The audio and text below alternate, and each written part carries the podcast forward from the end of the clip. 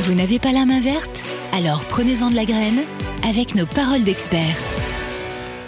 Mon cher Roland, la parole d'expert aujourd'hui, c'est le compagnonnage au potager. Et ça, je pense que c'est tout à fait dans tes cordes parce que dans ton potager extraordinaire de la région de Vittel, tu dois forcément faire des associations des plantes qui sont positives les unes avec les autres. C'est ça, hein, le compagnon. Oui, c'est ça. C'est qu'on essaye de repérer les qualités d'une plante qui vont peut-être attirer euh, les insectes mellifères, qui vont peut-être repousser les pucerons, enfin, qui vont avoir une activité qui fait que la plante d'à côté sera protégée. Donc, de quelque manière que ce soit, il y a une interaction entre les végétaux qui vont céder. Alors, il y en a certains qui cèdent pour la croissance, il semblerait, est-ce que tu as déjà vu ça Que deux légumes différents mis l'un à côté de l'autre vont avoir on va dire, un effet bénéfique. Ils sont plus costauds, ils sont plus sympas, ils s'aiment bien. Alors, on les repère, c'est difficile parce que euh, dans le compagnonnage, il faudrait faire des tests très poussés pour pouvoir avoir euh, vraiment cette, cette efficacité, avoir un test avec et un test sans. Et donc, euh, on, a l'impression que certaines poussent beaucoup mieux ensemble. Bon, évidemment, je vais te citer un exemple que tu aimes bien, c'est la tomate et le basilic. il nous manque l'arbre à, mozzarella à côté, donc ça, ça, serait parfait. Mais bon, on, on a l'impression l'impression qu'elles s'entendent bien. Maintenant, il y a des choses un petit peu plus poussées qui nous font, euh, qui nous font euh, voir euh, des qualités meilleures. Alors, on voit des qualités meilleures surtout lorsque l'on obtient ce que l'on appelle une confusion olfactive. Ça veut dire quoi? Ça veut dire que la plupart du temps, les insectes prédateurs, nous on les appelle prédateurs parce qu'ils vont se nourrir de nos plantes, eh bien ces insectes se dirigent beaucoup à l'odorat.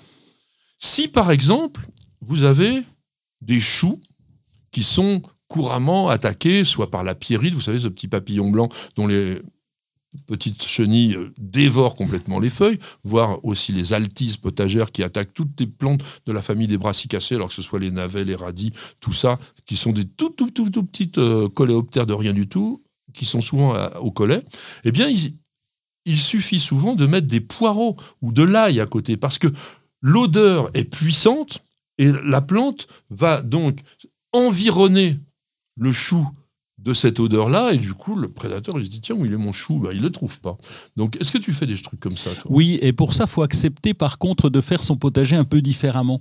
Parce que c'est vrai que si tu le fais en rang, tu pratiques quelque part la monoculture, et ah par exemple, les dorifores, euh, tu, leur mets une rangée de patates, bah oui, ils ont repéré tout de suite. il suffit de mettre du lin, on dit oui, ça Oui, j'ai testé.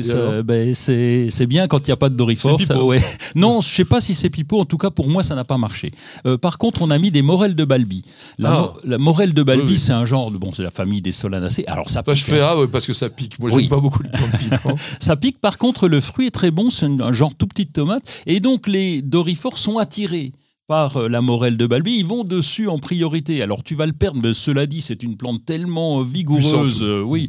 Et donc ça te permet de détourner l'attention des dorifores. Mais pour ça, ta question, je reviens à ta question, c'est qu'il ne faut pas pratiquer uniquement la monoculture. Nous, on mélange tout.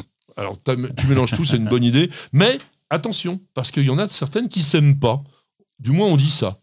Oui, c'est vrai. Vu ça? Ben, oui, oui. Euh, alors, euh, je l'ai pas vu parce que je l'ai contrôlé. Du coup, j'ai été prévenu. Tu m'as prévenu. Euh, l'absinthe, par exemple, a tendance à, à, dégager des petits trucs avec ses racines pour essayer de faire crever les autres à côté, la garce. Alors, scientifiquement, on appelle ça la télétoxie.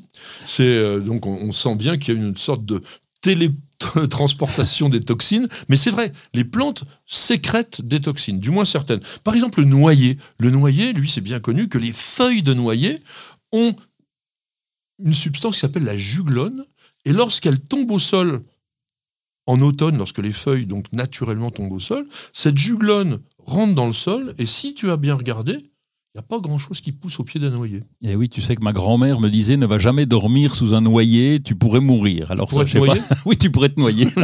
Elle m'a pas dit ça, ma grand-mère. Alors on a la rue aussi, la fameuse Ruta graveolins, qui est, qui est sympa d'ailleurs. Et elle, ses racines contiennent de la coumarine qui joue un rôle normalement, on dit qu'elle est répulsive au niveau du basilic. Donc, on ne met pas de la rue à côté du basilic. Il y a d'autres choses hein, comme ça aussi. Par exemple, les flomis.